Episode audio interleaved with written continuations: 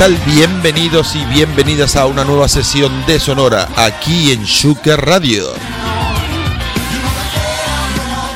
Esta será la sesión número 69 de un programa musical con, como saben ustedes, contenidos culturales que solo trata de hacer mucho más amenos y divertidos los viernes a esta hora a las 6 de la tarde.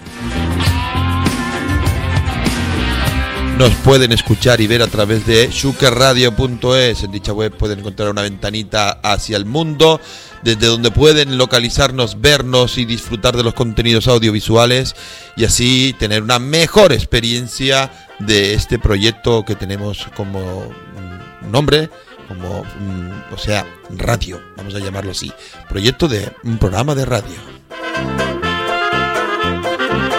Saludos a los usuarios del podcast que se pueden encontrar en Deezer, en Spotify, Evox y Anchor.fm.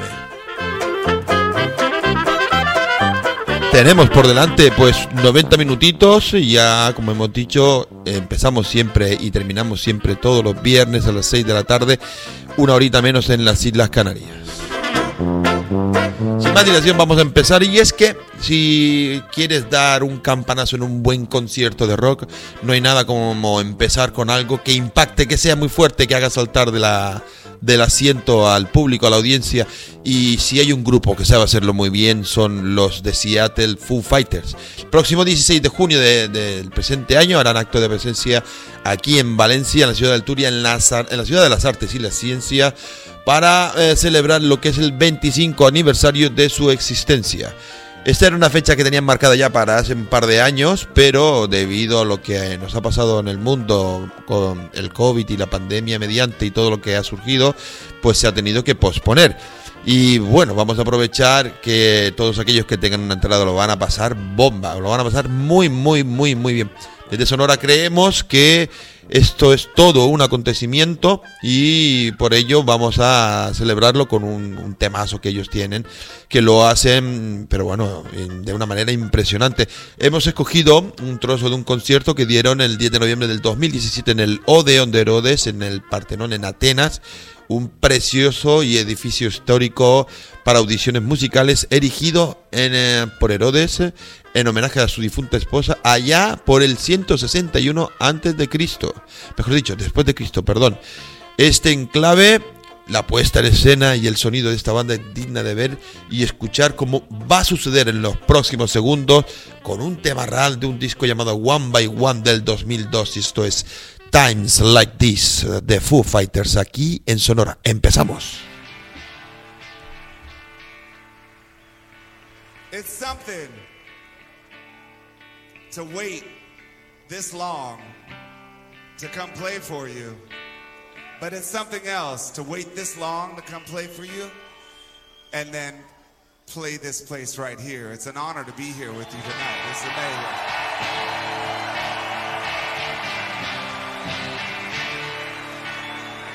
There have been moments in this band that we remember forever. Special moments.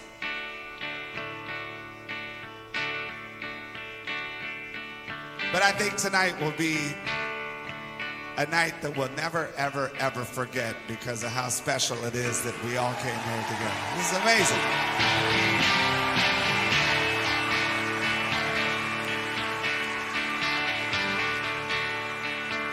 So I thought the best way to start the show would be to sing a song about a moment like this.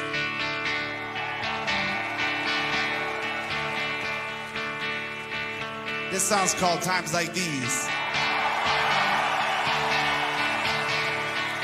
I, well, I'm a one-way motorway.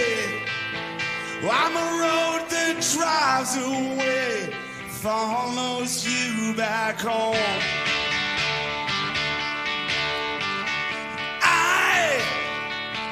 I'm a street light shining.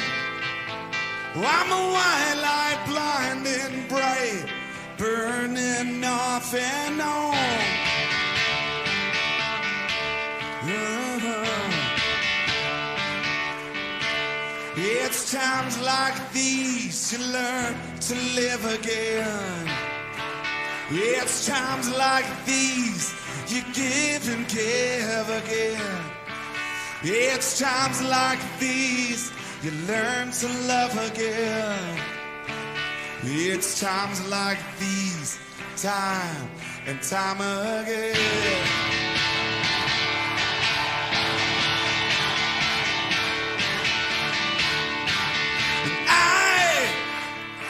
I'm a new day rising. I'm a brand new sky to hang the stars upon tonight. But I, I'm a little divided. Do we stay or run away and leave it all behind? Uh-huh. It's times like these you learn to live again. It's times like these you give and give again. It's times like these you learn to love again. It's times like these, time. And here we go!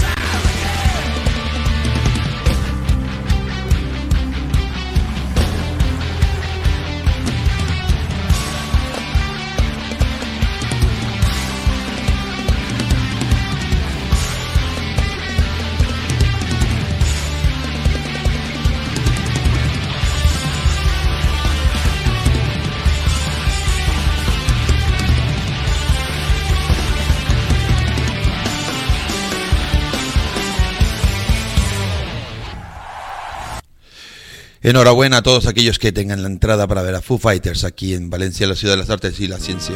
Esto es Sonora, llevamos ya cerca de nueve minutos de, de programa y escuchaban Times Like This desde el Herodion en Atenas. Eh, Vamos con más música. Vamos con un grupo catalán que se llama Medalla, un grupo con querencias para la psicodelia, para el metal, el rock progresivo, pero con cierta pátina de pop guitarrero. Estos chicos debutaron en 2017 con un disco llamado Emblema y Poder. En la actualidad la banda está integrada por Eric Sueiro, voz, guitarra y sin- sintetizadores, Mar López a la batería y percusiones y coros, Joan Morera a guitarras y coros y Josep Peris bajo y trompeta. Ya van por su tercer disco, se llama Arista Rota, bajo el sello Limbo Star, publicado el año pasado. Lo que vamos a pinchar se llama Velázquez, es una canción cuya letra Es un grito irónico que relata el síndrome de la rueda, ese que dice que nacer, estudiar, trabajar y volver a trabajar. La música está muy trabajada en este aspecto para que dé esa sensación de no parar, con ritmos kraus eh, y sintetizadores muy percutivos que, que la hacen caminar a lo largo del tema. Mezclada con la rabia del rock y el grito urgente de una juventud que celebra la mediocridad del país y lo poco con lo que nos conformamos. Este vídeo lo extraemos de un concierto de presentación para el programa de la 2 de televisión española, Los Conciertos de Radio 3, y fue el 11 de noviembre pasado. Señoras y señores, aquí en Sonora, Medalla Velázquez.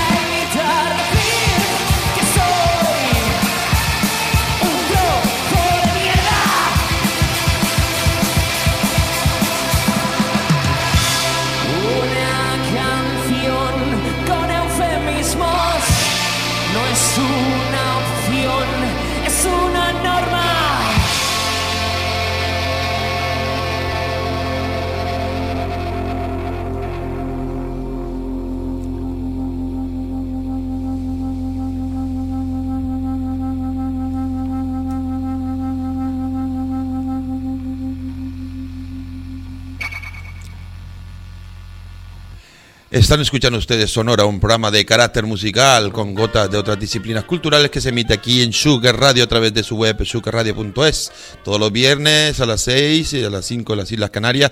Saludos a los usuarios del podcast que se puedan encontrar Deezer, Spotify, Evox y Anchor FM.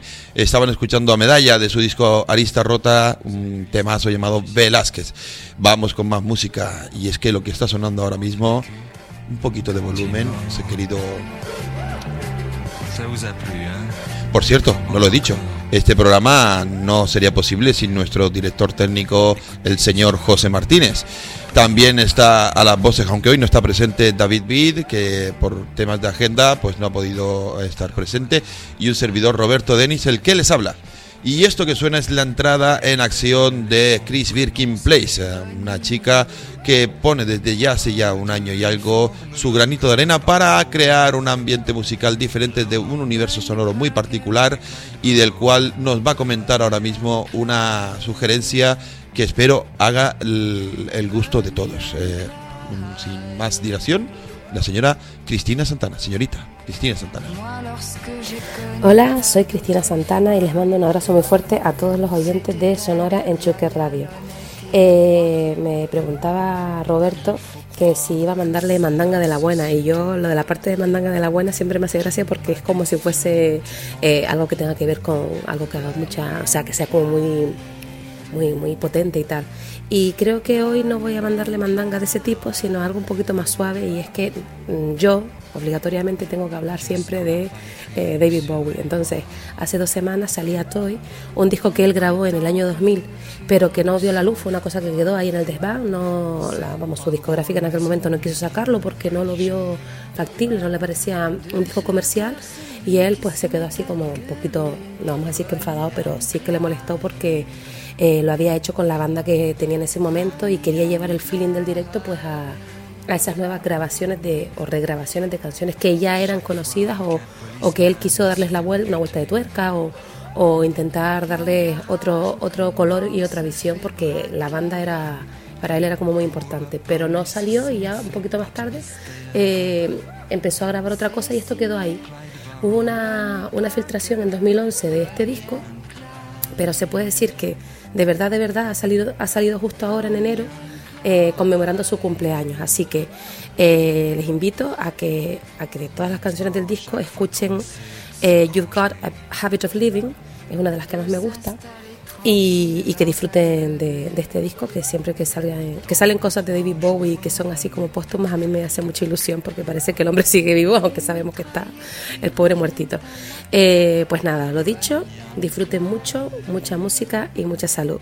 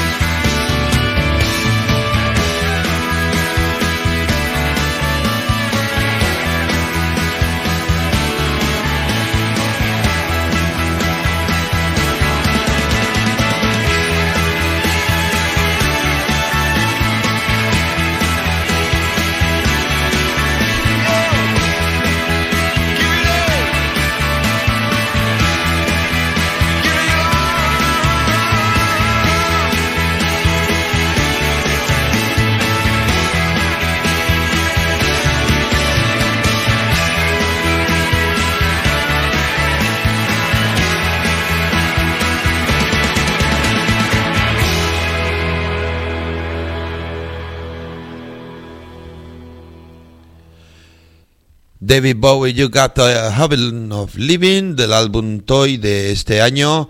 Una recomendación de Cristina Santana para este programa. Como siempre, Cristina, has estado muy, muy, muy acertada. Aprovechamos y mandamos saludos para todos aquellos oyentes que nos puedan escuchar al otro lado del charco. Gente que, mm, amigos que tenemos en común desde Pittsburgh, Albuquerque, Carolina del Norte. Gente que nos puede escuchar también desde Canarias, desde Barcelona, desde muchos sitios de, del, alrededor del globo. Y vamos con más música aquí en Sonora. Y es que hablaremos de la Reina del Soul. El título otorgado en una presentación en 1968 en el Regal Theater de Chicago. El presentador Pervis Span le puso a la grandísima Aretha Franklin. Eh, vamos a hablar de un disco de 1972, eh, de una mujer que vivió su gran época a finales de los 60 y principios de los 70. Discos como I Never Loved a Man That The Way o I Love You de 1967 y Lady Soul de 1968 le dieron a esta chica originaria de Memphis el reconocimiento mundial. A principios de los 70 su sonido evoluciona y se dedica a hacer discos con versiones también de pop rock y soul llegó a atreverse con temas de, The Beatles como Let It Be o el Leonard Rigby y de Simon Garfunkel como su versión tan famosa del original The Bridge Over Troubled Water. Artistas como Sam Cooke o The Drifter también fueron versionados. En el 72 eh, esta señora mm, publica un disco Young, Gifted and Black, un disco cuyo título es el de una canción de otra grandísima, Nina Simone. Un sonido que empezó a adecuarse a los 70 con un sonido que precedía a la música disco y a la inclusión de nuevos ritmos, además de una nueva imagen.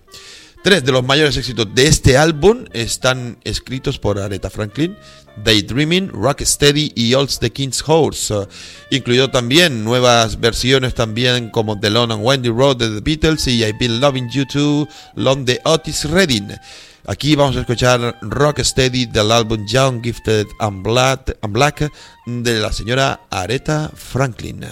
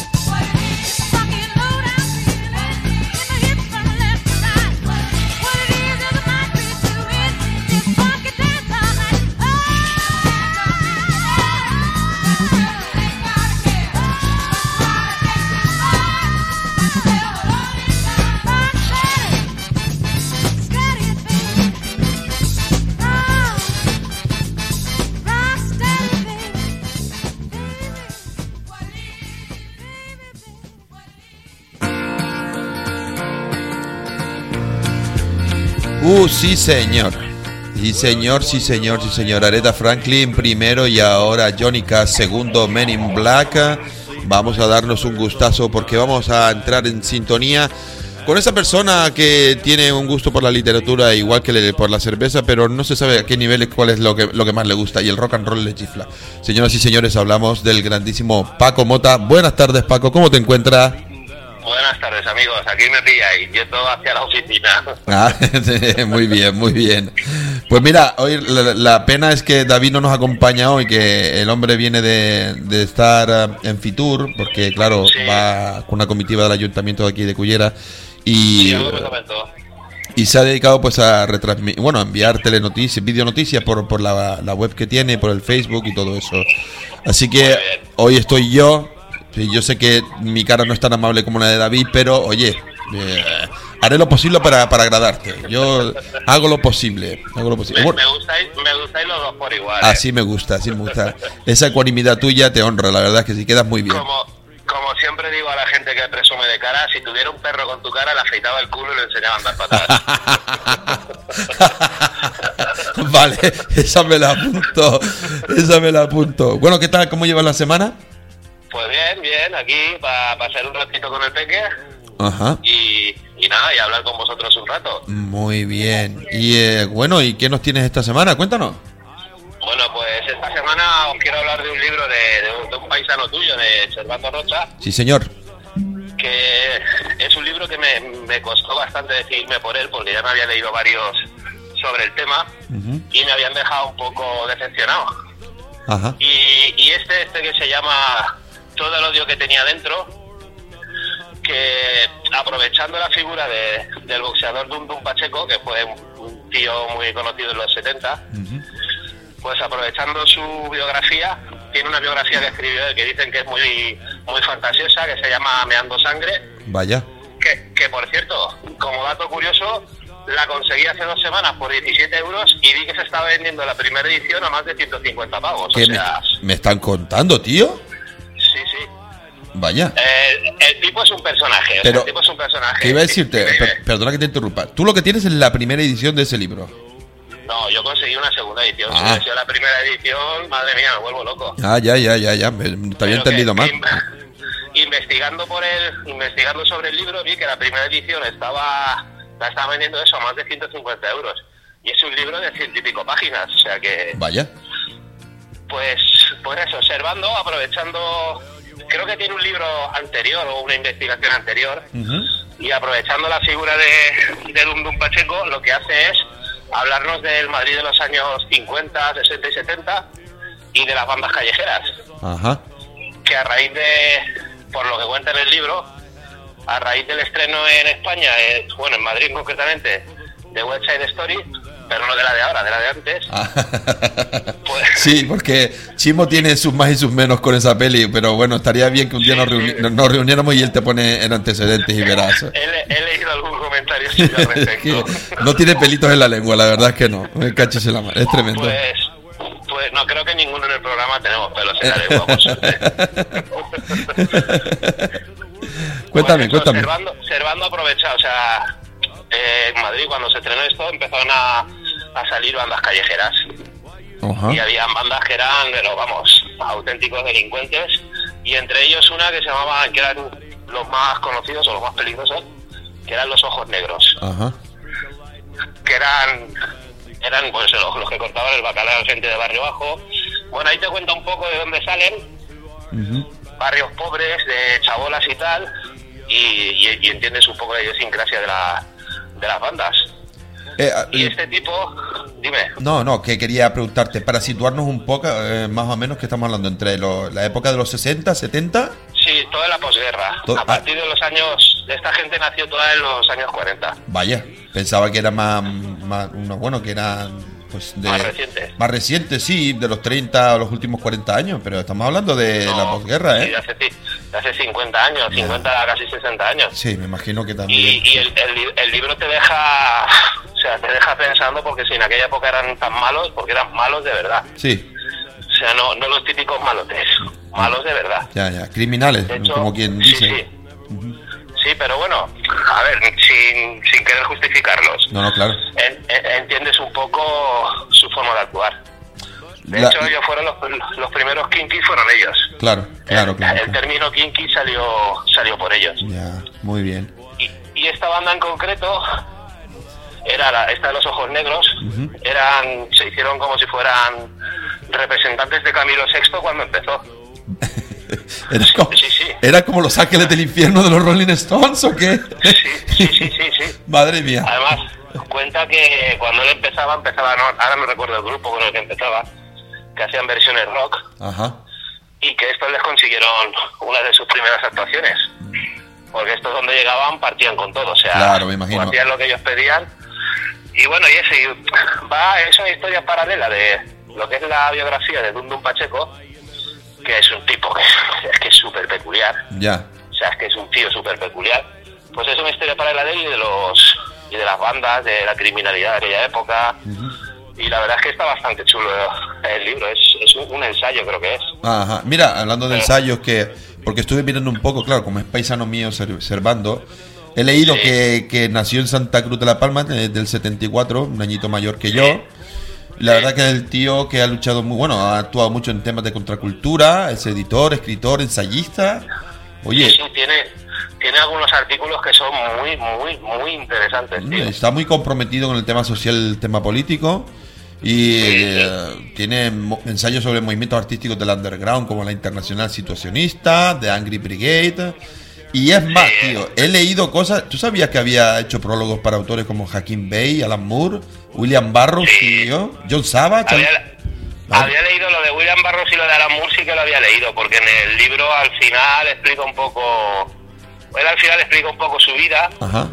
y en el prólogo creo recordar que el que lo prologa lo, lo, lo presenta un poco al chaval. Ya, ya, ya, ya, ya. Y, y bueno, eso, el libro es, el libro es, joder, es que es una, una caña de libro, tío, es, es una pasada, porque como no es ficción, o sea, ahí no te voy a decir que es una puta maravilla, porque es que hay veces que da hasta miedo, es decir, hostia, Claro. tío, Sí, me que imagino. cualquiera, cualquier ancianito de 75 años que me cruce yo ahora por Madrid puede haber sido uno de estos tíos chungos que por menos de nada te pegaba dos pulgadas, o Ya. sea que... O, o víctima de, de ellos también, seguramente. También Sí, podría bueno, ser. pues supongo que habrá más víctimas. Es que es muy curioso porque es cierto, yo recuerdo, yo recuerdo en los 80 de ir a hablar de, de los ojos negros, Ujú.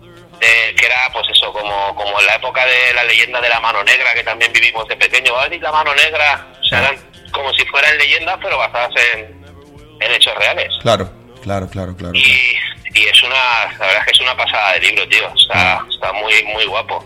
Eh, Yo al tema, eh, ahora que me, me venga, me viene a la cabeza, como escucho siempre mucho, mucha radio y todo esto, creo que fue Noticias Servando porque le hicieron una entrevista en un programa que yo escucho y, y estaba hablando de ese libro, pero ya te digo, Sí, mm, hasta, hasta, que tú no, hasta que tú no lo comentaste, vino después el- el- la entrevista esta que, que- que- de la que te hablo y cada vez me llama más la, la- la curiosidad por este hombre y merece la pena por lo menos leerte el- ese libro del, que, Sí. del que tú hablas, que es, eres Sí, todo el odio que tenía que- dentro, ¿no? Sí, todo el odio que tenía. to- to- todo, el odio que, todo el odio que tenía dentro. Ajá. Sí, Y es que a mí es- ese los temas de los kinkis y esos siempre me han molado, porque yo vengo de, de ahí. O sea, yo no he sido un kinky en sí, pero bueno, me he juntado con gente de pandillas y Ya. conozco mucha gente de pandillas de aquella época. Y es un tema que siempre me ha, me ha llamado. Y ya te he dicho que me había leído varios libros, uno de ellos se llama Macarres Interseculares, Ajá. Pero ese me dejó demasiados nombres y muy pocos datos. Ya, frío Ya. un poco, ¿no? ¿Te refieres? Sí. Ya. Sí, ya. y cuando leí leí la presentación de este libro, no recuerdo, lo- creo que lo leí a través de Facebook. Ah. Leí, pues me salen esas publicidades que te salen.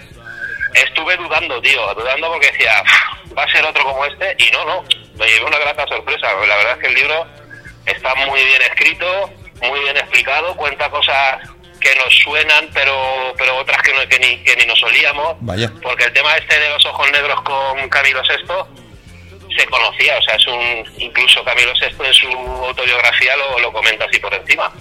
Ajá. Pues Pero eso, que lo lees, lo lees y claro, cuando eres consciente de que estás hablando de gente que ahora mismo tiene entre 70 y 80 años. Sí, claro, que O sea, ahora los, que, los que sigan vivos, los que sigan vivos, claro. que te los puedes ver en el parque tirando comida a las palomas, pero dices, madre mía, pues si ese era un Sí, sí. mucho cuidado, ¿no?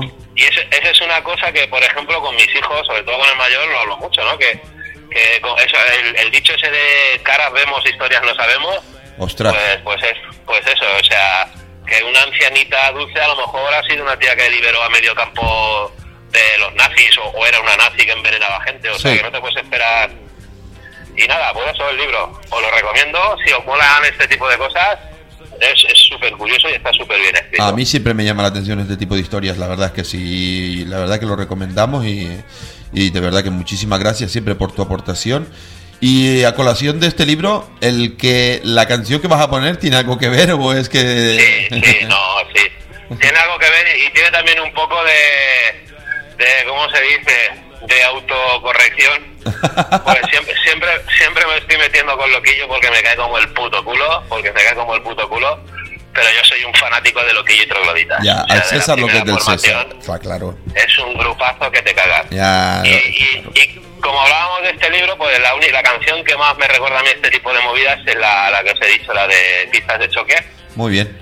que fue del último disco bueno que sacó con Trogloditas, el de Hombres. El del 91, sí señor. Sí, es el último, luego ya lo que sacó fue, fue, fue yendo de cabeza hacia abajo. Ya, El, el de, Sí, el de anterior era, el de, era por ellos eh, que son pocos y cobardes, el directo. Es que- El directo creo que es del 86 o 87. ah, vale, vale, vale, vale. vale. Luego creo que sacaron dos o tres más de estudio, no estoy seguro, no. Ya, hace como hace ya tanto tiempo que me, me desvinculé de él, Ujú. No le sigo ya tanto. Antes me sabía su biografía de Peapa, que de hecho tengo su biografía escrita. Te pasa como te, pasa como nuestro compañero Joaquín que dice que Coppola lo único lo único bueno que ha hecho es a su hija Sofía y dos o tres pelis, ¿no? Yo este, de este tengo, tengo su, su trilogía, escribí- ha escrito una trilogía sobre su vida y es súper maravilloso, es un cuento más bonito, Ajá. lleno, lleno de fantasía y de historias increíbles. Pero bueno, es, es lo que tiene mantener un personaje. Pero claro. bueno, la canción, la, la música que hacía con Trogloditas cuando estaban Sabino, Jordi, cuando estaba Simón, o sea, eran, eran muy buenos. Para Claro mí que eran los mejores, vamos. Y de hecho tenían el mejor directo que existía aquí en España. Sí, sí, sí, sí. Doy fe que eran muy buenos en directo, la verdad es que sí, tienes toda la razón. Pues Sí, a y mí- esta canción, esta Sí. canción ya te digo, o sea, esta sí que es una canción de autos de choque y no lo que ponen de camela y cosas así. o es lo que tendría que poner en, en la- en las atracciones, ¿no? Por lo menos, sería mucho más atractivo para los demás. Eso Sí, estaría. la verdad es que sí. Allá, en Barce- allá en Barcelona es que las ferias eran muy, en aquella época eran bastante cañeras. Ya, O sea, es que lo describe, la canción lo describe. O sea, cadenas, navajas, eh, siempre íbamos así. Bueno, yo no porque era pequeño, pero la gente más mayor sí que, sí que suele ir así. Madre mía, madre O mía. sea Pone que- los pelos de punta eh. lo que cuentas a veces. Madre mía. Sí. Bien Solo está. espero que disfrutéis tanto de la canción como yo del libro. O Muy sea, bien, muy bien, muy bien. Y, y pillaos el libro porque os va a molar. Todo el odio que lleva dentro es... Ok. Además es una frase que, que decía Dundun Pacheco que utilizaba para pelear. Cuando le preguntaban que por qué peleaba tan fuerte, decía que sacaba todo el odio que tenía dentro. Mira, buena re- mira, muy buena reproducción así. Recordamos el título que es el que acabas de decir, todo el odio que tenía dentro de Servando Rocha. Muy bien, y, muy y bien. la canción Pistas de Choque de Loquillo y Trogloditas. Tío, te sales, eh. Te sales. Hago, hago, hago énfasis en trogloditas. Loquillo y los trogloditas. Muy bien, vale, vale, vale, vale. No, y los no. No, el los no lo llevan, es Loquillo y trogloditas. Ah, loquillo y trogloditas. Ah, es verdad, tío, tienes razón, es verdad. Sí, sí. Pues sí, sí, sí, tienes- tienes- loquillo y trogloditas, tienes razón. Pues, amigo mío, te Bueno. deseamos un gran fin de semana. ¿eh? Y, Igualmente. bueno, no llegues tarde a tu oficina, que... No, no, ya estoy, ya estoy. Ya, ya estoy, ya está, ya está. La secretaria ya me está poniendo los deberes delante. Muy Con bien. esa carita de la nevera. Me está sacando una, una más fría que el corazón de mi ex. Ay, así me gusta, eso, así me gusta, muy bien, muy bien, te ha quedado genial. No, nos oímos la semana que viene, ¿te parece bien? Perfecto, me parece perfecto, tío. Paco. Un abrazo muy grande Igualmente. y, y disfrutad. Y tú también, tú también, recuerdos a la familia, ¿eh? Y, De tu parte, tío. y con ganas te deseamos, deseamos oírte la semana que viene. Vale, pues aquí nos vemos. Bueno, aquí nos oímos. Aquí nos oímos. Señoras y señores, Loquillo y Trogloditas, pistas de choque, recomendación del grandísimo y buen amigo Paco Mota.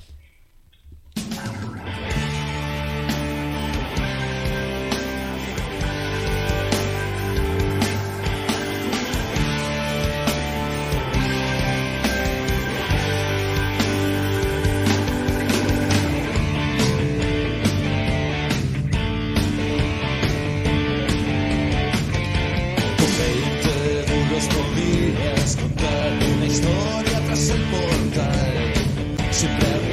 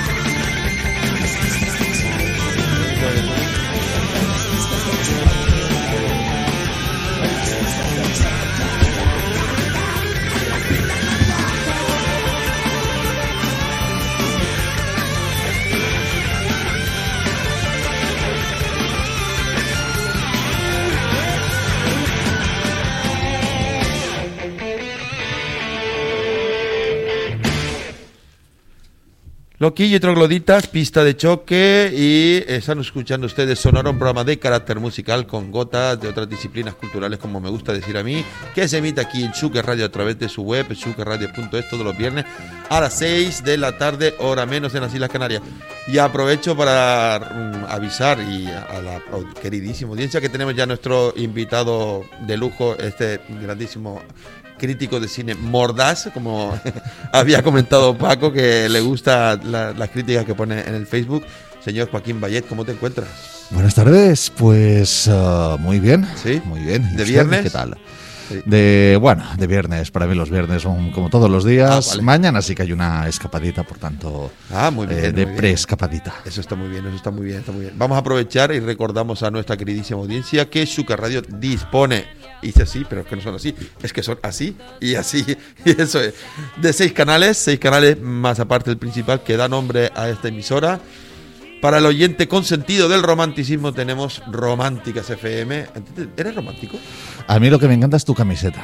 ¿Te gusta mi Porque camiseta? Led Zeppelin es mi grupo preferido, así que eh, tu camiseta me encanta. Ya, menos Me mal que te gusta los pectorales, no. Zoso es el uh, cuarto disco, ¿no? No, sí, y los- este es el cuarto, sí, es el de la cuarto runa. Zoso, ajá. Sí, sí, sí, el de Y la los mm, pectorales también, pero eso en la intimidad. Vale. Por, ac- por aquí, por las ondas, es muy... Vale, vale, vale. Es un poco escabroso el tema, vamos a dejarlo así. Si gustan de la música clásica, también tenemos Clásicas FM. ¿Te gusta la música clásica?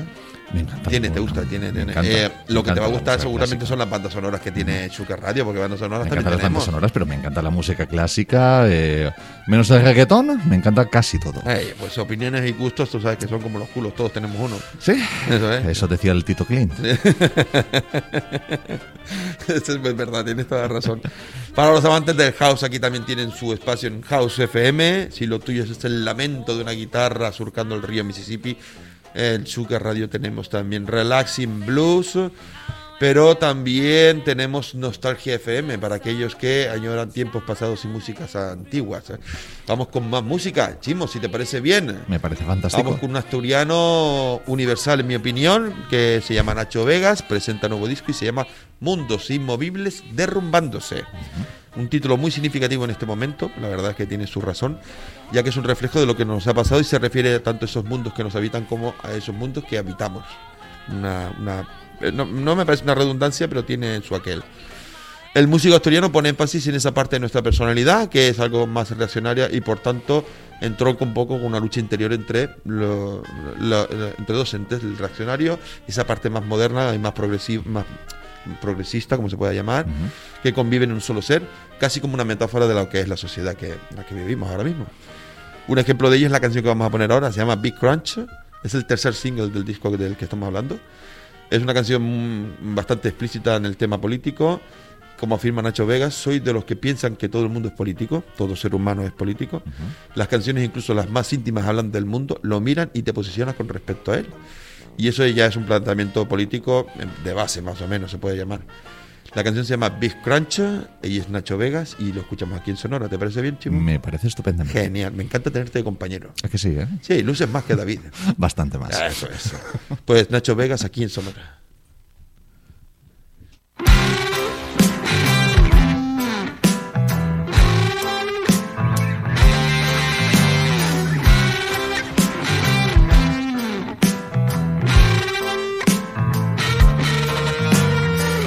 No es ningún principio, es más bien un precipicio por el que ahora me despeño. Es la vida, no es un sueño. Hay quien escupe en las calles, yo remonto ríos, valles. Vive cerca la esperanza, veo yo pocas matanzas. Me come, miente, estafa, ajusta bien esa corbata. Sé el verdugo, sé la rata y será el tuyo un dulce de sangrar.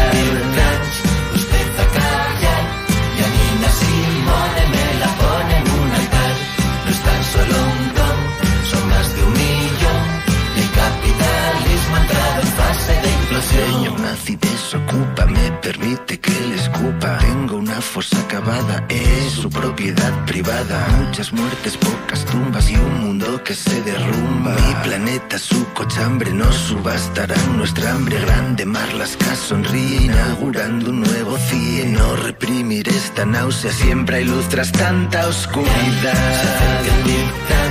Usted a callar y a Nina Simone me la No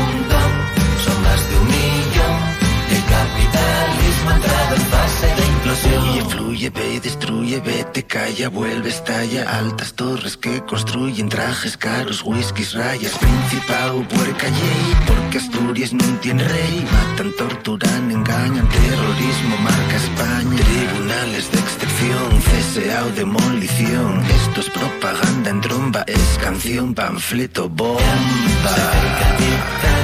Usted a callar y a Nina Simone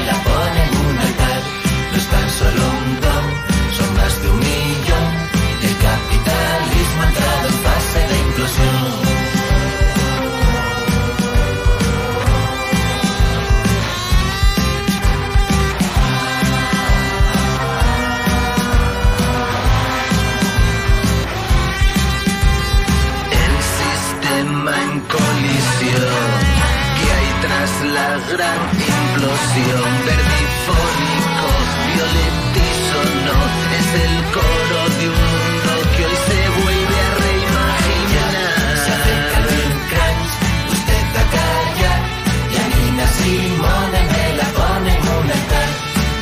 No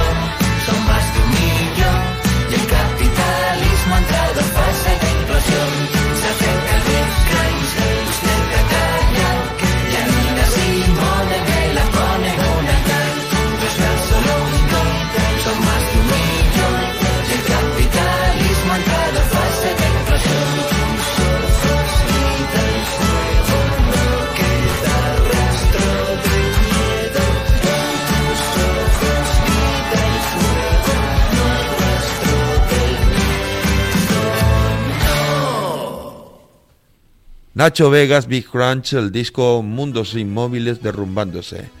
Y, madre mía, qué sintonía más chula. Uf, Qué, recuerdo nos trae, ¿eh? esta sintonía es un viaje en mi infancia, pero es como la. Magdalena de Proust, pero en música, vamos. sí, es algo Sí, sí, es que nos recuerda un montón de tan historias. ¿eh? maravilloso estar escuchando esto y pensar en el planeta imaginario, en las tardes cuando venías del cole, encendías la tele, veías el planeta imaginario, o Nils Holgersson, Barrio Sésamo, yo qué sé. Creo que esa programación infantil ha hecho de, nos- de nosotros mejores personas mm, de, de cara bueno, a, a hacernos mayores, a hacernos más adultos. pero sin ningún género Pero de dudas. que Te transmitían que- unos valores sí. primero sin ser plastas, Sí. sin ser edulcorados eh, y sobre todo con una base cultural trem- tremenda. Es que en el planeta imaginario es- estaban metidos en el equipo La Fura dels Baus. Es que claro, estamos hablando de, de- de- de un programa infantil pero que tenía que tenía un contenido creativo y sobre todo conceptual tremendo y eso aunque tengas 6, 7, 8 años eso se te queda Y se empapa, te empapa. se te queda Pero bueno, la sintonía no es del, es del planeta imaginario, pero es de, una, de la sintonía de la sección del gran David efectivamente que hoy no está con nosotros porque no lo quiero decir yo, pero ya que estoy en la antena lo voy a decir, se está pegando la vida padre en Fitur. Nada, este tío. Con el Este, temita David de- siempre se, pa- se pega la vida padre. Sí, con el temita, grande, con el temita de que Es muy grande. vamos a ver que yo voy a estar del corresponsal dicharachero para arriba y para abajo. Pues mira, corresponsal dicharachero en Fitur. Y, Gustavo. eh, pero bueno, la semana que viene, si vienes, le preguntamos eh, Hombre, a, claro. ver, a ver qué tal le ha ido. claro. Nos dirá que no, que ha sido todo una cuestión laboral Sí, y eh, sí, lo ha pasado sí, muy mal. y sí, eh, nada, nada. Ha ido a Eh, trabajar. Eso y- es, y barritas de chocolate para comer, Eh, energéticas de sí, estas y este sí, tipo de cosas. cosas muy. eh, En fin. eh, Pero bueno, si- Lo yo- ha pasado mal, lo ha pasado mal, y- vamos. y Yo no quiero tampoco meter tampoco el- el más, el dedo en la llaga, pero vamos a dejar que él se, se explique, que nos ha enviado un vídeo desde Fitur y a ver lo que nos cuenta. ¿Te parece Perfecto, bien? Me parece maravilloso. Vale, porque yo creo que hasta la canción te va a gustar. ¿Ah, sí? Sí, dale caña, José. Hola, companys i companyes. Eh, bueno, no, avui no puc estar a Sonora. Estic així en Madrid, estic així al Fitur, fent de corresponsal dicharachero de l'expressió, que al final pues, és un poble que toca, no? Vull dir, estar així donant complida notícia del que fa Cullera en, en Fitur i de tot allò que, que n'hi ha. Eh, mireu, així estem, així estem rodejats de tots els països del món que han volgut vindre, eh, pots pegar-te una volteta tranquil·lament i, bueno, Cullera està fent coses interessants, eh, està fent històries xules. Però bueno, avui no puc estar amb vosaltres. Eh, vos envio un abraç ben fort i bueno, ja en parlarem. Vull ficar-vos una cançoneta que és una versió en valencià de Voglio des de dansar del meu primo, el Franco Battiato. Així és que ja en parlarem del Pro Sex Up i d'altres coses, i de llibres i més coses. Així és que una, una abraçada, companys, que vagi bé. Adéu! I gira tota volta nell'estrada mentre si danza,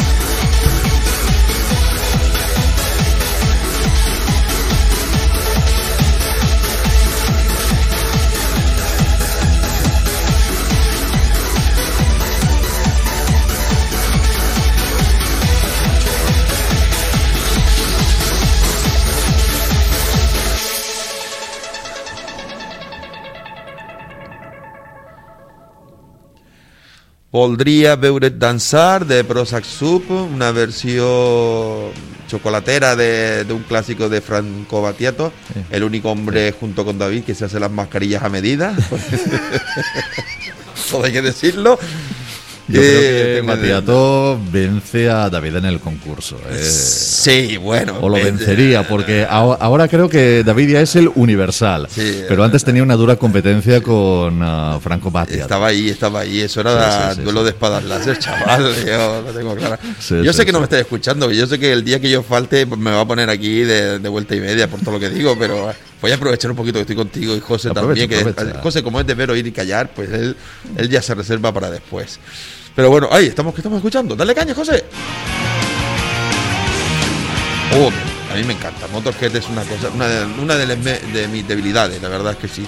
Going to Brasil es la sintonía del señor Orlandito, Ujú. que viene equipado para la, para la ocasión. Tú ya sabes Sí, que Orlando es muy Orlando- grande y bien equipado con su camiseta. Y Yo creo CD. que después de la última charla que tuvimos- Y su canesú. o Eso sea que- es. Sí, señor. cual, con su camiseta y su canesú. Sí, bien dicho. Pues yo creo que después de la última conversación ya ahora ya se ha puesto ya como reto de me voy a poner una camisa por cada disco del que hable. Así que sin más ni menos, el señor José Martínez que le dé al play y que nos cuente Orlando. Muy buenas tardes, gente de Suque Radio, oyentes de Sonora. Un saludo de este que os habla Orlando Cabezas. Ya algunos ya, pues si habéis visto la camiseta habréis dicho, este tío va a hablar de Megadeth.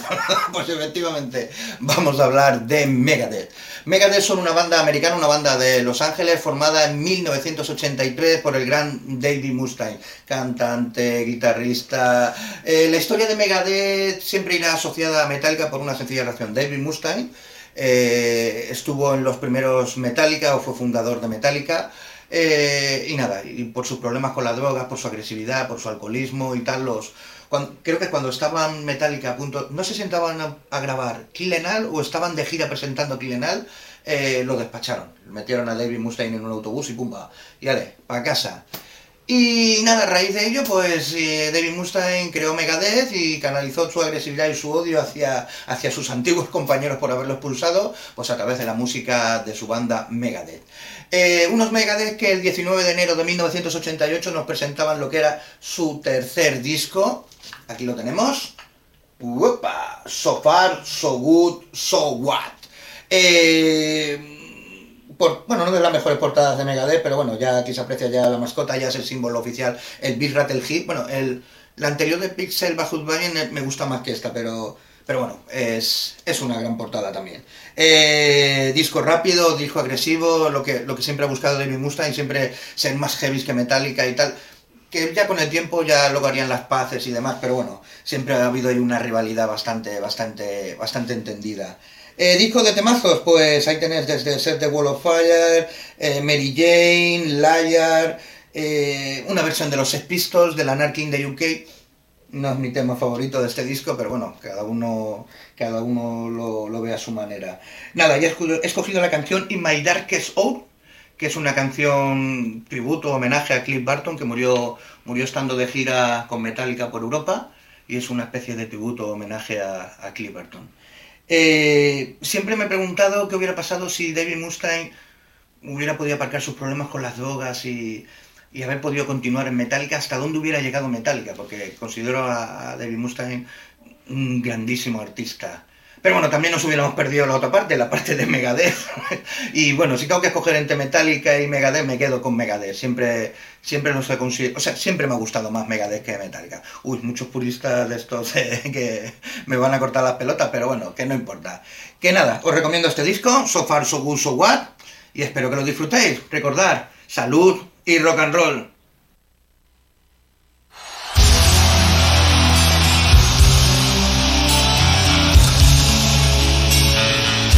I'm in this business for the reason that Megadeth is in this business, and that's because of attitude, integrity, and music.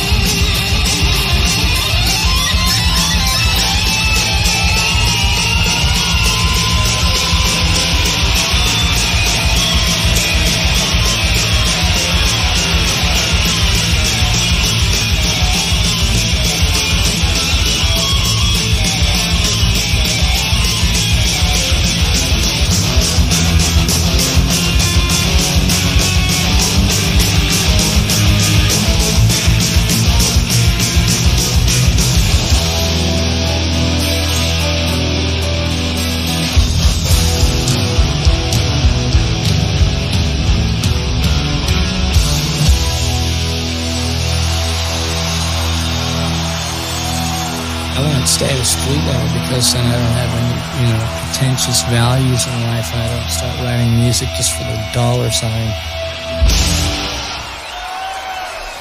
Megadeth sonando aquí en Sonora, este programa de música con diferentes latitudes de género y longitudes de tiempo que pueden escuchar aquí con guarnición de cultura.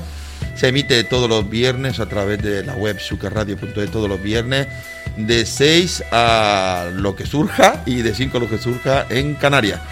Esta es la sintonía de nuestra sección nueva llamada Por Diversión y es que me traigo una versión también de mi caja de sonido que se trata de una canción antigua del señor George Michael que publicó en su disco en 1990 Listen Without Prejudice.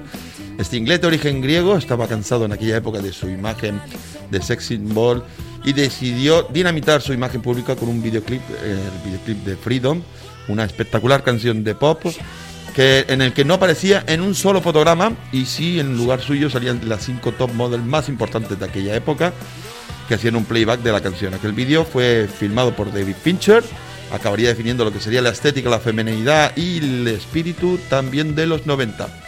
En lugar de la versión de George Michael tengo una guardada de la francesa Eloise Letizier, conocida artísticamente como Christine and the Queens. Publicó en septiembre del pasado año un EP de solo dos canciones llamada Joseph. Una de ellas esta versión de Freedom 90 de George Michael. Aquí en Sonora, Christine and the Queens y Freedom. I won't let you down, will not give you up. Can I have some faith in the sound? It's the one good thing that I've got. I won't let you down, so please don't give me up. Cause I would really, really love to stick around. Oh, yes.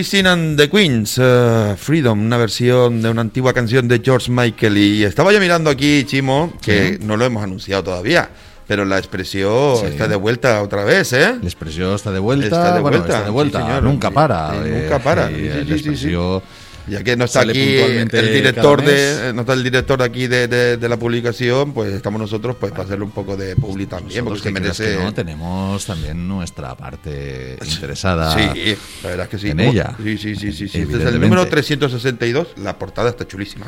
La portada es fantástica con esos días que, vamos, que Cullera parecía Transilvania, es una cosa increíble. La y- verdad es que sí, ¿eh? Y, eh, ahí falta solo el hombre lobo. sí, sí, porque Bueno, vampiros hay unos cuantos. ¿quieres Vampiros hay demasiados. Eh. Y como siempre tiene artículos buenísimos. El tuyo me gustó mucho sobre el tema de los premios literarios. Muchas gracias. La verdad es que sí, está muy, muy interesante.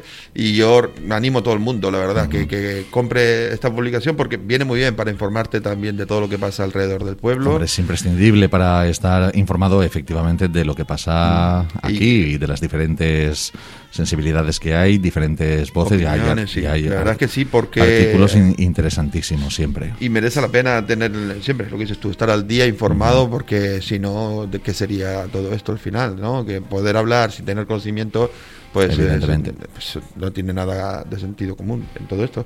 Vamos con un poquito más de música antes de entrar en materia de lo tuyo, porque he traído una chica, se llama Joana Serrat, es Ajá. de Vic, de 1900 nació en 1983, ella es una cantante de estilo folk, ha publicado ya cinco discos disco, en, en trabajos discográficos. Sus canciones alternan el inglés y de vez en cuando algo en catalán. Y su primer disco se llama The Relief Session del 2012 y su carrera ha ido creciendo, iba ganando en trascendencia. Incluso participó en una película llamada Family Tour, ¿te suena? Family Tours, sí, De Liliana ya lo creo Torres. que me suena, de Liliana Torres. De hecho, esa película se presentó en el REC de Tarragona en el año 2014 y yo fui jurado en No ese año en ese festival y la premiamos. Vaya, mira qué bien. mira qué bien. Así que eh, me suena bastante esa Pues película. mira, no tenía ni la más remota Sí, idea, sí, pero sí, qué coincidencia. Pues ella era una de las actrices. En 2014 publicó Dear Greta Canyon, que sería el nombre de su tan posterior sello discográfico, pero esta vez eh, se publicó a través del sello de Primavera. Este fue su segundo trabajo, producido por Howard Billerman, que quien no lo conozca, este hombre ha sido nominado a un Grammy por producir el mítico disco de Arcade Fire mm, Funeral. ¿Te gusta Arcade Fire? ¿Lo has oído alguna vez? eh? Mm, No es de lo tuyo, ¿no? A mí particularmente me gusta mucho, me gusta mucho. Tiene una canción llamada The Blizzard, una de las canciones de ese disco que fue destacada por la mítica tienda de discos Road Trade allá en, en Inglaterra. Y sus canciones en aquella época empezaron a sonar una, en una barbaridad de música de, de emisoras de radios ingleses y también aquí en España. Mañana, mañana sábado, presenta su disco Hardcore from the, the Heart en el- la sala Loco Club. Y seguro que regalará los oídos a los asistentes de esta chica que tiene gustos eh, por las melodías un poquito dilanianas. Eh, sí, porque el tema folk es bueno, pero Ya, es ya. a su manera, pero son dilanianas. Lo que vamos a escuchar se llama Pictures eh, y es de Joana Serrat y lo escuchamos aquí en Sonora. ¿Te parece bien? Me parece estupendo. como Pues siempre. vamos a escucharlo. Dale, José.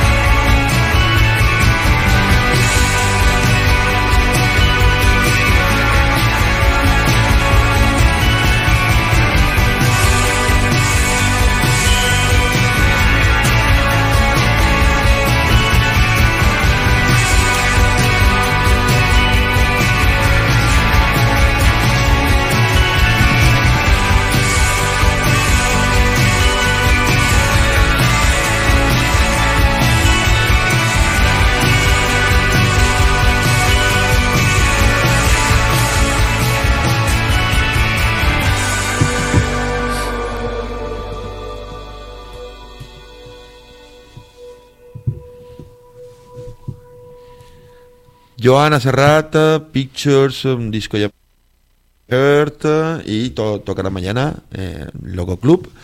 Y es aquí donde nos han escuchado en Sonora, un programa que se emite en Shuker Radio a través de la web shukerradio.es todos los viernes a las 6 de la tarde, hora menos de las afortunadas. Y ahora sí, amigo mío, te toca a ti. Me toca a mí. Te toca ¿Quién a me- ti, quién- era hora ya, quién hombre. me toca a mí? Te toca, te toca a ti. Ah, que mira, mira, mira, mira. Me gusta cómo entra tu sintonía, tío. Es que Anton Caras. Si la un día quieres cambiarla, me lo pides. ¿eh? No, por favor, me parece un acierto. Me parece más un acierto la música que la, que la propia sección. Fíjate tú. Bueno, Porque- yo tengo mi más y menos en, en- en- en esa opinión, pues yo creo que es muy acertado traerte aquí. La verdad que me considero de... Yo, sinceramente, pondría la música y ya está. Y ya está. y al tío que lleva esta sección fuera. o sea, Mira, cachis, la más tú también eres tremendo, Sí, eh, la verdad sí. es que sí. ¿Qué nos traes este, esta, esta sección? Este- Pues en esta sección hoy ah, os traigo una peli de Stanley Kubrick. Así que hay que sacar el ah, reclinatorio y ponernos todos a eh, persignarse y a rezar convenientemente. Ajá. Te he puesto el tráiler. ¿Quieres que lo veamos primero? Por Si supuesto, me encanta. puesto- me Pues yo creo que encanta. estaría bien para que Sí, la sí, gente, sí, antes de, de entrar en, en haciendo materia- boca. Claro que sí. Dale, José. Soy el sargento de artillería Hartman, vuestro instructor jefe. A partir de ahora únicamente hablaréis cuando se os hable. Y la primera y la última palabra que saldrá de vuestros sucios picos será señor. ¿Me entendéis bien, capullos? Señor, sí, señor. ¿Qué coño? No os oigo. Gritad como si tuvierais huevos. Señor, sí, señor. Si alguno de vosotros, nenas, sale de esta isla, si sobrevivís al entrenamiento, seréis como armas, ministros de la muerte, siempre en busca de la guerra. Pero hasta ese día sois una cagada, lo más bajo y despreciable de la tierra. Ni siquiera algo que se parezca a un ser humano. Solo sois una cuadrilla de desgraciados, una panda de mierdas inútiles pasados por alfa. Esta noche vais a acostaros con vuestros fusiles y cada uno le dará a su fusil un nombre de mujer, porque ese es el único chocho que vais a disfrutar aquí. Se acabó el toqueteo a las braguitas de vuestras asquerosas chavalas y el hurgarles en sus sucios chuminos. Desde ahora estaréis casados con ese instrumento que es todo de hierro y madera y vais a serle fieles de verdad. ¡Rezad! Este es mi fusil. Hay otros muchos, pero este es el mío. Mi fusil es mi mejor amigo. Y es mi vida. Tengo que dominarlo igual que me domino a mí mismo. Sin mí mi fusil no sirve. Sin mi fusil yo tampoco sirvo. Tengo que acertar con mi fusil. Tengo que disparar a dar al enemigo que quiere matarme. Tengo que darle antes de que me dé a mí. Lo haré. Esto que digo lo juro ante Dios. Mi fusil y yo somos los defensores de mi patria. Dominamos a nuestros enemigos y salvamos nuestras propias vidas. Así sea, hasta que en vez de enemigos haya paz. Amén. Buenas noches, nenas. Buenas noches, señor. Y yo te digo una cosa. Solo con esta parte de, de la película Oh. ya te pone ya mm, firme y nunca mejor dicho. Nunca mejor dicho. La verdad es que Nunca sí, mejor eh. dicho. Sí, sí, sí, sí, sí, sí. Bueno, la chaqueta metálica es, bueno, primero de nada es una obra maestra, eh, como prácticamente todo lo que tiene Stanley Kubrick. Es que Stanley Kubrick, salvo alguna película de sus inicios como Fear and Desire o El beso del asesino, que son magníficas películas, pero están un pasito atrás de todo lo que hace posteriormente, es que todo lo que tiene después son, ob- son obras maestras, todo, todo, desde Atraco Perfecto hasta su última película, Eyes Wide Shut, que es una de las obras más complejas y más inabarcables que yo he visto en mi vida. A pesar de Tom Cruise, no. no. Eh, precisamente por Tom Cruise. A mí me gusta mucho Tom No, Cruise. no, a mí me gusta Tom A mí me Cruise, encanta mí me Tom, gusta Tom Cruise. Cruise. Es No. por, es por caer en la, en la tendencia de meternos con el chico este, pero no, a mí me gusta Tom Cruise. pero que como me gusta también, eh, eh, no, no sé, hay que mm, poner aquí a alguien que no le guste Tom Cruise y así No, que está haya claro, no, pero bueno, colisión. qui- quitando sus manías y sus historias, creo que es un gran actor. Y Tom Cruise es una empresa en sí, sí, mismo, en eso- por en esa tanto, parte tienes es que es normal. Pues la chaqueta metálica es la película que Stanley Kubrick hace después del eh, Resplandor. El Resplandor es del año 80 y Kubrick era un genio, pero por lo visto también un vago eh, sideral, porque entre una película y la otra pasan siete años. Y, y bueno, y entre la fobia, bueno, entre las muchas fobias que Kubrick eh, tiene, una de ellas era a viajar en avión, por lo tanto, pues bueno, entre una cosa y la otra, eh, eh, pues bueno, el hombre se pasaba muchos años sin hacer nada, ¿no? Contando proyectos que empezaba, dejaba, no se podían hacer, etcétera, etcétera, en fin. En todo caso, eh, la, cha- la chaqueta metálica bien se podría considerar como la última palabra de la guerra de Vietnam. Y la verdad es que está hecha en un año, es del 87, está hecha en un año donde el conflicto ya hace muchos años que ha terminado, algo más de, de 10 años si no recuerdo mal. Eh, um, y parece como que lo toma con la suficiente perspectiva histórica como para realizar esa especie de última palabra. Y en el fondo incide eh, no tanto el concepto de la guerra como una locura, estilo Coppola, que también, pero incide sobre todo en, ah, en los que son los peones de la guerra, que son estos, estos soldados, est- estos chicos jóvenes de veintipocos años, Ajá. o en ocasiones no llegan ni a veintipocos años, que ya en, ah, en la primera secuencia que se ve en la película están rapándoles el pelo, eh, dejándoselo al cero, con lo que con lo que supone, digamos, la pérdida de, de su personalidad, lo que supone la pérdida de su carácter y que se conviertan eh, no en seres individuales, sino en una especie de... En un todo. Efe- efectivamente, un todo colectivo que lo que busca simplemente es mm, ma- matar, vamos, ese born to kill que uno de ellos tiene en el casco. Eh, por tanto, la película básicamente es eso, es ah, mostrar eh, cómo una maquinaria eh, bélica y como una institución o unas instituciones políticas, económicas, en el fondo están potenciando precisamente la guerra como un ah, negocio y donde quien, ah, quien la paga eh, pues es el chaval de 17 años, de 18, es el negrito del Bronx, es, en fin, eh, estas, eh, estas personas que son únicamente peones al- a los que sacrificar. La película está claramente dividida en dos bloques, lo que es el entrenamiento en la parte inicial, que es esta, estas secuencias fantásticas eh, con Erreli Hermi, que Erreli Hermi era era precisamente eh, era soldado, era creo creo que era marines, si no recuerdo mal. Toda la pinta tiene, ¿eh? Sí, sí, sí, sí, es que lo tiene. era tal cual. Y eh, e hizo una carrera cinematográfica muy, muy, muy potente. Sale en Seven. Sí, señor. Es, es uno de los, Sí, señor, de los policías, inspectores, de- de- de inspectores, sí, sí. efectivamente. Y era un actor muy interesante precisamente porque no era actor, pero claro, solo con esa presencia, eh, esa voz, eso, pues ya te deja di- diciendo, vale, vale, vale, vale. O sea, hago lo que me digas en, todos los sentidos. Y, ah, y bueno, y el segundo bloque de la peli es la, entre comillas, misión, porque eh, son estos soldados que están eh, deambulando por unas ruinas eh, eh, infinitas y bueno, ya encuentran a un eh, francotirador que en un gi- giro de guion absolutamente fabuloso, pues el francotirador es una chica vietnamita adolescente.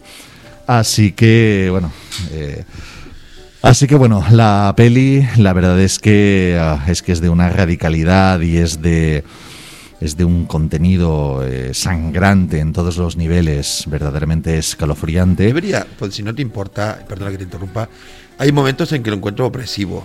Sí. Es opresivo, sobre todo el tema de la disciplina, disciplina militar, hasta qué punto lleva... Disciplina militar que lleva a la locura. A la locura. porque uno de Vincent los, Donofrio, eh, que para soldados, mí pues, está, eh, está fabuloso. eh, mm, tengo debilidad por los actores de aspecto, o sea, no reglamentario como guaperas de, y galanes, pero que son grandísimos actores. Y Vincent Donofrio me parece a mí un actorazo. actor fabuloso Sí, y aquí sí, la verdad es que está impresionante, o sea, ese, ese- esa mirada de locura pura, que por otra parte esa mirada alucinada es muy habitual en Stanley Kubrick, cuando los eh, actores bajan un poco la eh, cabeza y suben los ojos, esa Sí. especie de mirada Sí, sí, alucinada que la tiene Kubrick prácticamente en todas sus eh, piezas. El otro día, perdona que te vuelva a interrumpir, No, no, no. bien, no sé dónde lo vi, creo que fue por internet, eh, cómo grababan una secuencia del Resplandor, otra peli de Stanley Kubrick. Otra obra maestra. Sí, que está justo en la puerta hablando con su mujer y, y Kubrick le dice, no, esto lo vas a hacer como tú acabas de decir.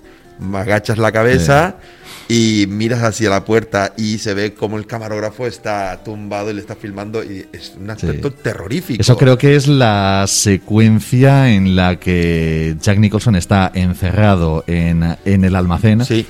Eh, ah, y um, quiere salir eh, y está ahí, pero habla, habla con un ente, con un ente, Sí, sí, uno sí, de sí, estos sí. fantasmas, uno de estos espectros que están en el hotel y en su propia Que es eso que cabeza. también, también recurre mucho Stanley Kubrick, a tener una especie de, no de ente fantasmal, sino de Ujú. algo ronda en la cabeza de ese hombre que, que, que, que llega, raya un poco la locura en, su, en sus películas. La locura en Kubrick es una constante, es una constante, pero ya desde Atraco, Perf- Atraco Perfecto, desde Fear and Desire. Fear and Desire es su primera, su primera película que estuvo fuera de la circulación durante muchos años. El propio Kubrick la dejó fuera de la circulación, es del año 53. Es una película que no se pudo ver hasta hace hasta hace escasamente unos 10 o 12 años. Vaya. Se veía, pero en copias absolutamente quemadas, des- de- desastrosas. Y es una película sobre la Segunda Guerra Mundial, si no recuerdo mal. Eh, es nuevamente la guerra, es el leitmotiv.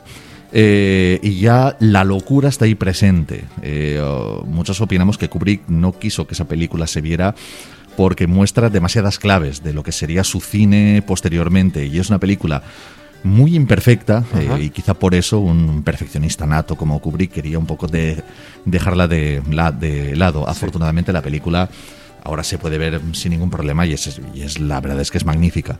Pero bueno, la locura siempre está presente, eh, tanto la locura generada eh, por eh, problemas psicológicos o por la opresión del entorno, porque en el resplandor en el fondo es la destrucción de la familia nuclear de forma radicalizada, eh, como aquí que la locura está expuesta desde una vertiente eh, en la cual esa opresión de todo lo que tiene que ver con el organismo militar es lo que termina derivando en una locura, no solo en la locura de la guerra, sino en la propia personal. Y, y bueno, la verdad es que es una película absolutamente estremecedora.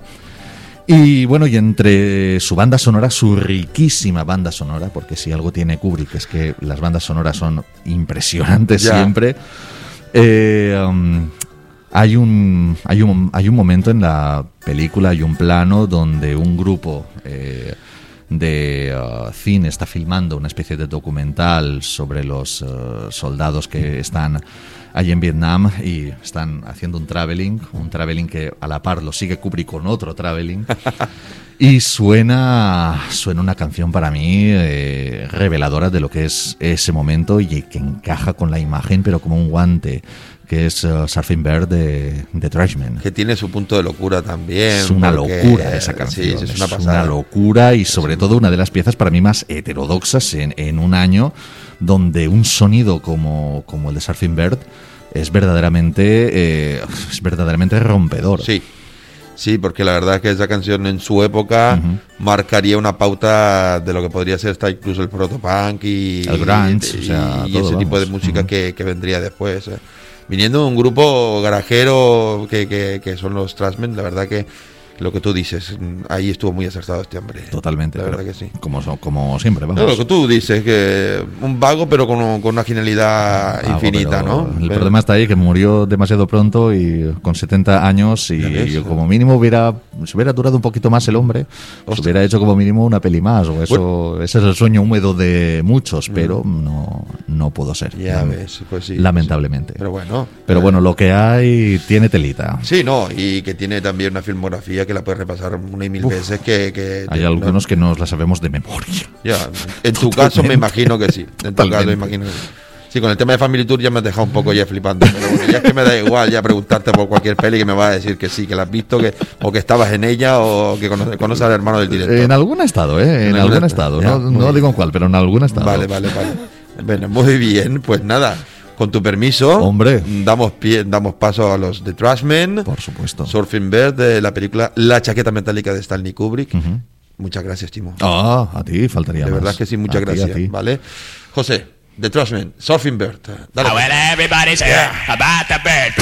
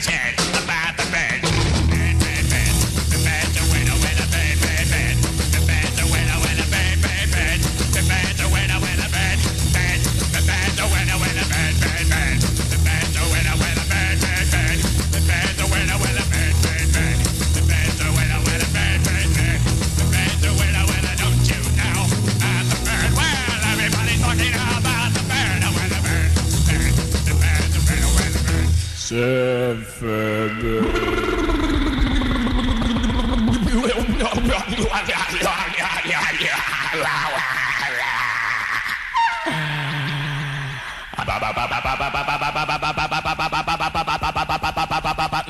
Mama, papa, mama, papa.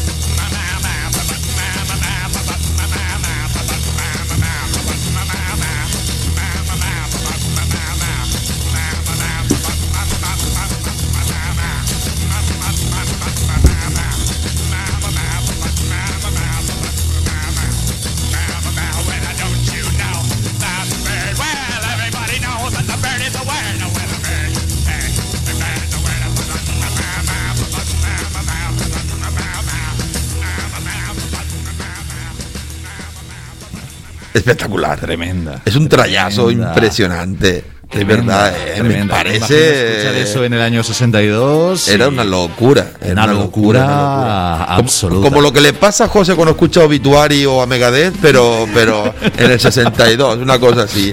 O le pones Camela al amigo José y se pone de los Camela. nervios y una cosa así. Eh, ponle Tócamela. Eh, tócamela, eh, claro que sí. Tócamela, sí, señor. Pues gracias por estar aquí con nosotros. A ti, como siempre. Y gracias. José, por llevar el programa tan bien, ahora que no está David. Y con tanta Que el programa lo llevamos tan bien y tan arregladito. Nos hemos pasado, vale, 10 minutitos, pero con David hubiera sido dos horas. once. Sí, yo sé que tengo que pagar hoy el café, ya lo sé, tranquilo, no te preocupes. Te he hecho caso, ¿eh? Eh, José? sí, Te he sí, hecho sí, caso, sí, no lo has hecho Te aposta, lo has consta, hecho lo he aposta. hecho adrede, Tampoco lo he de la hecho chaqueta metálica tenías tanto que hablar. Bueno, que Eh, no, pero- pero- bueno, eh, que tú- con Mariano Sores te alargas un poquito más, que yo te he visto. Hombre, Mil Pistolas de Oro, que yo es maravilloso y antológico. Hay que traer un día la canción que canta Esteso. Vale, vale, tomamos, to- que tomo, nota de que... Big Celodrin Your Father, eso es maravilloso. Bueno, señoras y señores, hasta aquí el programa. Nos vamos hasta la semana que viene a las 6 de la tarde, un viernes más. Espero que les haya gustado. Si no les ha gustado, aquí no hay oficina de reclamación. Salvo que me llamen a mi cuenta o a mi número de teléfono, que no les haré ningún caso. Lo tengo más claro que el agua. Saludos a todos. Feliz fin de semana. Sean buenos, sean malos y sean lo que sean. eh, cuídense mucho, que el virus, el virus está todavía ahí. Salud y rock and roll. Aquí en Sonora. Gracias a todos.